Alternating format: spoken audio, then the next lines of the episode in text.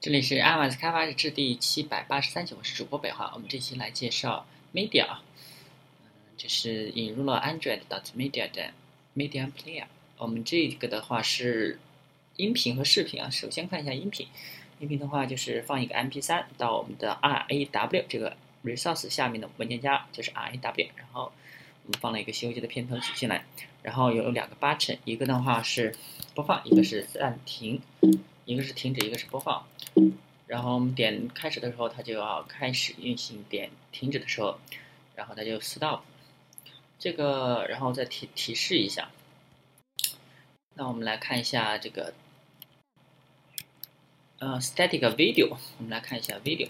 首先，我们打开这个闷点 XML，activity 闷点 XML，上面是一个 view，然后底下的话就是一个 video view。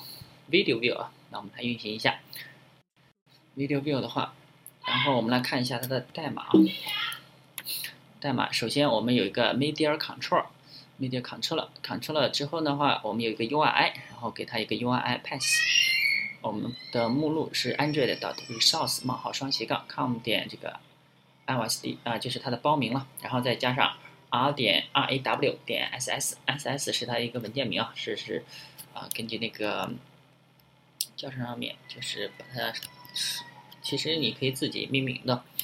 我们来看一下它的界面，哎，可以发现这是我们录屏的一个，然后正在它就是在运行我们运行的那个录屏的那个。然后我们 set video URI，set media controller 就是把 controller，我们这个 video 啊，video 呢 v 啊 video view 啊，就是一个专门用来播放的。然后 request focus 就是，呃，响应获取响应，然后 start 就是开始播放。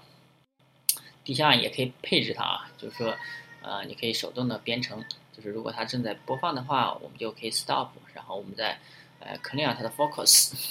这个是播放视频的。那我们再看一下下一个啊，这是一个动态播放视频的，其实就是啊，给它生成一下布局啊。然后再给它 set layout 啊，设置它的那个布局参数之后呢，跟之前一样，也是 request focus start 就可以播放了。设置它的 URI。